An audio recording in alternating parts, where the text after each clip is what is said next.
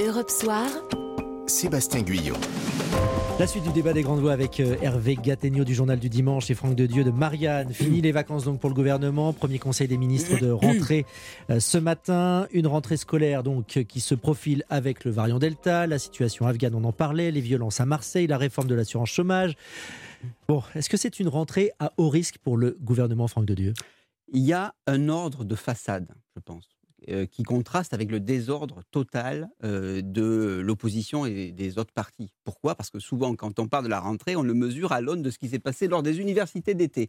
Et là, il faut bien avouer qu'il y a une sorte de désordre de, guerre d'ego au niveau des, écolos, on n'y revient pas, au niveau euh, de LR également, désordre idéologique à gauche, où on a fait on, va, publier un papier sur, euh, justement, on a analysé les programmes des, universités d'été. Mmh Vous avez LFI qui va, euh, autour des thèmes, je dirais, euh, sociétaux, consacrer 20% des tables rondes. En 2017, c'était simplement 4%. Qu'est-ce que je veux dire par là? C'est que au fond, on s'y perd.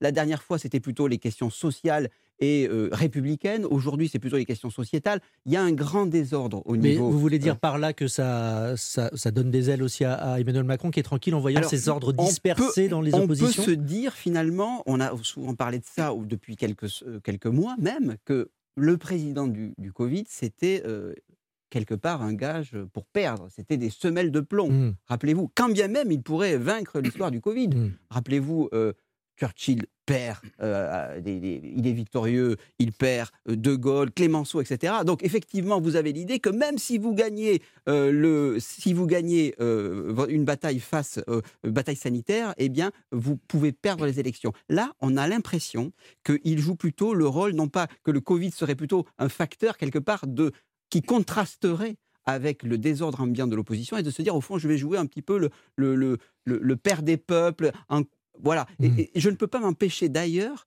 de faire le parallèle avec François Mitterrand de 88. Alors, ça sera de c'est-à-dire qu'en gros, j'envoie, c'est la fameuse lettre aux Français, je suis celui qui apaise face à ce désordre de, Chirac de l'époque, face euh, au Front National, au RN d'aujourd'hui. Donc il y a l'idée finalement que, euh, eh bien, il y a une carte à jouer, mais on peut-être on va en parler. Euh, là où pourra euh, se poser, le, s'enrayer cette belle mécanique mmh. un peu de com, c'est sur la question économique, paradoxalement. Alors, question économique où on entend le vent d'optimisme du gouvernement, on a entendu Bruno Le Maire, les 6% de croissance qui se profilent, le quoi qu'il en coûte qui s'arrête. Est-ce que justement ce quoi qu'il en coûte qui s'arrête, même si on s'y attendait, Hervé Gattegno, euh, ça peut pas justement créer de l'anxiété du côté des entrepreneurs? Oui, mais ça en, crée forcément, pas seulement du côté des entrepreneurs, Et du des côté salariés. des salariés aussi, évidemment toute l'économie française, toute l'économie mondiale est, sous respiration artificielle depuis le début de la crise du Covid. Nous savons, nous Français, que le, traitement, les subventions, les aides publiques, le soutien public massif à l'économie a été beaucoup plus important en France que dans la plupart des, des pays comparables. il faut reconnaître que le ministre de l'économie, Bruno Le Maire, avait été assez honnête euh, il avait dit depuis assez longtemps, euh, y compris, je me souviens, dans une interview au journal du dimanche euh, avant les vacances, que bien entendu, le, quoi qu'il en coûte aurait forcément une fin, qu'il y aurait un moment où il faudrait progressivement progressivement, disait-il, euh, arrêter ces dispositifs. Et là, aujourd'hui, il a dit voilà, c'est fini, il y aura du sur-mesure. voilà, hein, donc euh, ça veut dire que ce n'est pas fini euh, concrètement. Ça veut dire que le soutien va être maintenant adressé par priorité aux secteurs et aux entreprises qui en ont le plus besoin. Certains secteurs se portent mieux que d'autres, on le sait très bien. Euh, vous citiez euh, la perspective de croissance. Euh, évidemment qu'il va y avoir une bonne perspective de croissance. Heureusement. Mais, comme l'économie était totalement à l'arrêt, voilà. Alors, ce, qui sera une indication intéressante sera de voir si la France arrive à avoir une perspective de croissance et ensuite à réaliser un, taux de croissance supérieur à ses voisins européens. Jusqu'ici, les prévisions sont plutôt encourageantes, mais ça n'est pas encore fait. Donc, pour répondre sur la question de l'inquiétude et sur sa traduction politique, oui, bien bien sûr, il va y avoir une inquiétude, c'est normal. Jusqu'ici, il y avait des aides massives qui ont sauvé l'économie nationale, le commerce. franchement, on a vu pendant cette crise absolument inimaginable et totalement inédite, on a vu le niveau de vie des Français se maintenir. Mmh. Donc c'est une prouesse qui n'est pas, qui n'est pas de, l'argent magique, comme disait l'autre, c'est de l'argent public. Donc au moment où ça s'arrête, bah, évidemment, il va y avoir une grande inquiétude. Toute la difficulté du gouvernement va être de faire en sorte, d'essayer de faire en sorte que cette inquiétude parfaitement naturelle ne se traduise pas par un mécontentement politique. Et pour l'instant, les sondages ne donnent pas ce, ce Pour l'instant, il y a une base solide. Franck de Dieu, vous disiez que le risque pour le gouvernement, pour Emmanuel Macron, il était justement sur le plan économique. Pourquoi? Oui, parce que finalement, euh, tout ne dépend pas de lui dans cette histoire. Évidemment, on retire les filets de sécurité. Beaucoup quand même. Hein. Ben non, euh, pas trop, parce que vous avez là la problématique économique des mois à venir, c'est le prix des matières premières qui augmente partout dans le mmh. monde et qui va finir par se répercuter sur les prix et par voie euh, successives dans le pouvoir d'achat des Français. Vous avez c'est passé inaperçu, c'est un peu technique, mais la Fed, la, banque centrale euh, je dirais américaine, qui refuse de injecter, euh, comme par le passé, de l'argent par milliards de dollars. Et donc, quelque part, on peut imaginer que sur les taux d'intérêt, c'est important tout de même, il y ait des effets qui soient dépressifs sur le plan économique. Et tout cela ne dépend pas forcément de lui. Donc, vous avez à la fois il est dans le rôle un peu du père fouettard qui dit je retire le filet de sécurité et on va voir qu'est-ce qui va se passer sur les mmh. plans sociaux qui ont été artificiellement retenus. Et parallèlement, des problèmes qui arrivent en, en perspective et qui ne dépendent pas forcément de lui, mais de conjoncture internationale. C'est pour ça que j'ai parlé de, je dirais, de rentrée apaisée, euh, finalement euh, faussement apaisée. Sachant que, pardon, juste en, un point, ce qui continue quand même à dépendre mm. énormément de lui, c'est l'injection d'argent public euh, dans l'économie. Et comme vous le savez, il a d'ores et déjà annoncé qu'il y allait avoir une phase suivante du plan d'investissement. Donc ça se chiffre entre 20 et 30 milliards d'euros supplémentaires. un grand plan d'investissement pour refaire des, de bon nombre d'équipements à l'intérieur du pays. Donc tout ça, c'est fait encore une fois pour soutenir l'économie euh, au, péril euh, de notre taux d'endettement euh, qui a explosé au point que la Cour des comptes s'en est alarmée.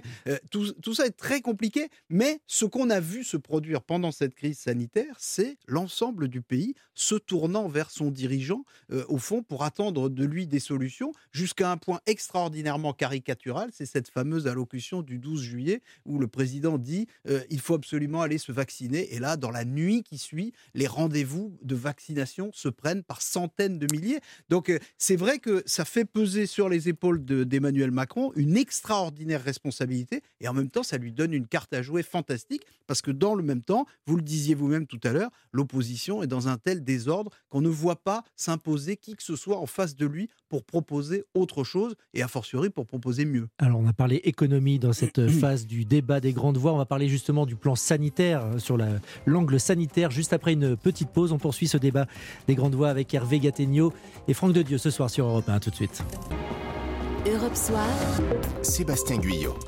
Le débat des grandes voix se poursuit ce soir avec euh, Hervé Gattegno, directeur des rédactions du Journal du Dimanche et de Paris Match, et Franck de Dieu, directeur adjoint de Marianne. Alors on parlait de la rentrée politique euh, aujourd'hui hein, pour, le gouvernement, avec ces, trois conseils, dont celui des, ministres, et conseil sanitaire également. Euh, une annonce principale, euh, par le porte-parole du gouvernement Gabriel Attal, la rentrée des classes reportée aux Antilles au 13 septembre. Est-ce que le gouvernement doit craindre euh, une dégradation de la situation euh, en métropole comme aux Antilles? Hervé bah, en tout cas, il la craint. évidemment que le, on n'a évidemment pas assez de recul sur, euh, sur le variant Delta, euh, sur euh, la contamination.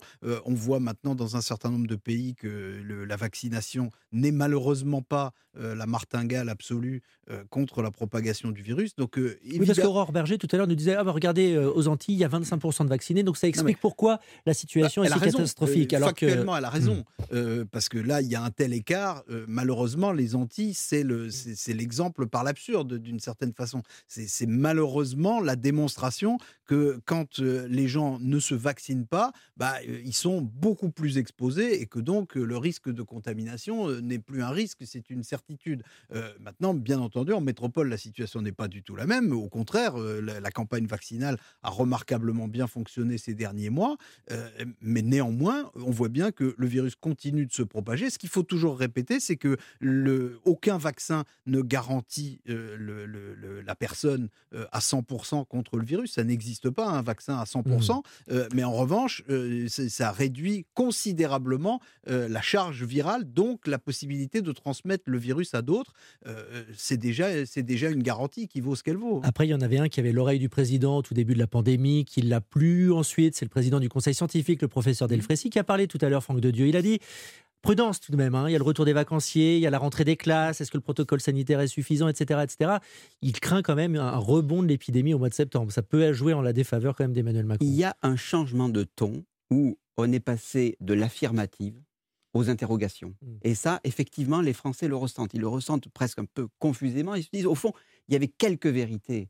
C'était euh, les doses. Là, on parle de troisième dose. C'est tout à fait légitime de parler de troisième dose. Moi, je ne suis pas euh, euh, scientifique, euh, c'est, je veux bien croire que c'est euh, normal de finalement d'avoir une, d'administrer une troisième dose dès le mois de, septembre, mais ça rassure pas forcément les Français. Ils disaient, mmh. mais enfin, deux doses, on pensait. Et puis, d'autre part, le fameux taux d'immunité. Moi, j'ai toujours entendu parler des 60%, parfois 65%. on est passé à 90. Et là, on passe à 90, mais les Français se disent, mais attendez, mmh. on nous présente des choses qui sont quand même euh, euh, émises par des gens sérieux, mmh. euh, qui sont des vérités. Et puis là arrive le temps, non pas des affirmations qui sont plus ou moins infirmées, il ne s'agit pas de, de, de, de, tout remettre en question, ça serait ridicule, mais qui sont plus ou moins infirmées.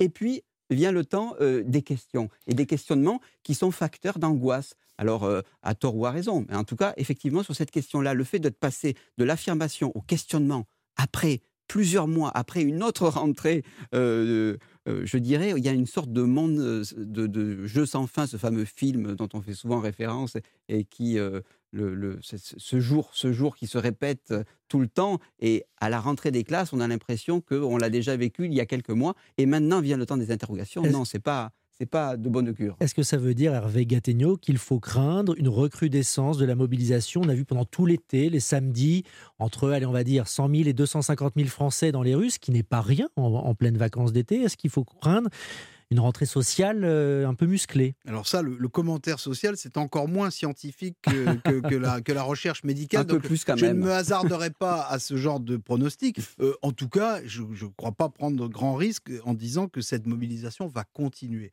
Elle va forcément continuer parce qu'on voit bien que derrière le prétexte euh, ou l'argument euh, du, rejet du, du pass sanitaire, ou du vaccin, euh, il y a beaucoup d'autres protestations qui, s'agrègent et qui se cristallisent. Donc évidemment que des protestations, il y en a beaucoup dans la société française. Nous disions dans la partie précédente, enfin je disais dans la partie précédente que on, a déversé tellement d'argent mmh. public sur nos systèmes sociaux et, sur l'économie française que ça a énormément atténué les, les, difficultés, les inégalités sociales dans notre pays.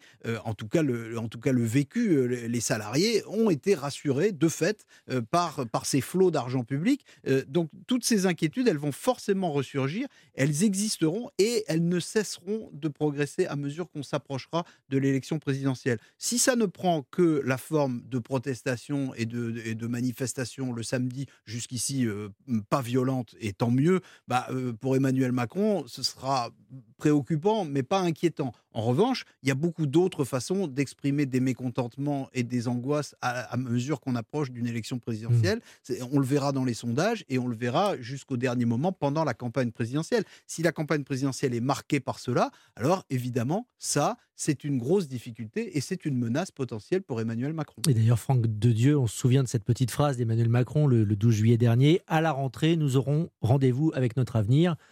Bon, on y est c'est une belle formule, mais le problème, c'est que c'est vrai que. Et avec le sien aussi d'avenir. Viendra le temps des, inquiétudes qui, sociales dès le mois de septembre, qui prendra le relais de ces inquiétudes euh, sanitaires. Et là, euh, effectivement, on peut imaginer que ce mouvement soit accentué, en plus accentué par une forme de mépris social qui est souvent.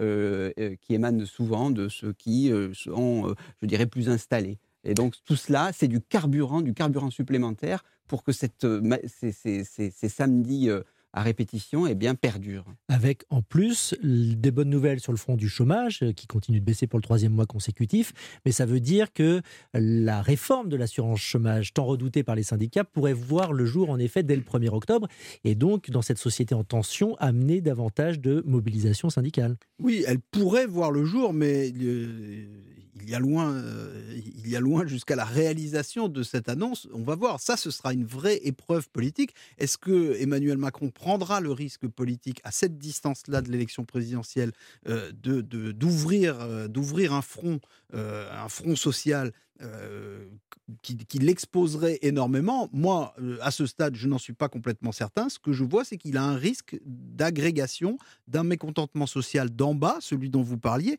et aussi d'un mécontentement social d'en haut, c'est-à-dire celui des patrons qui vont lui en demander davantage à mesure qu'on s'approchera de l'élection. Eh bien, on va suivre tout cela de près, bien entendu, et en débattre euh, ici dans le, dans le 18-20, dans le débat des grandes voix. Hervé Gattegno, directeur du JDD et de Paris Match. Merci, merci Franck Dedieu, directeur adjoint de, Marianne. nos grandes voix vos grandes voix ce soir. Bonne soirée.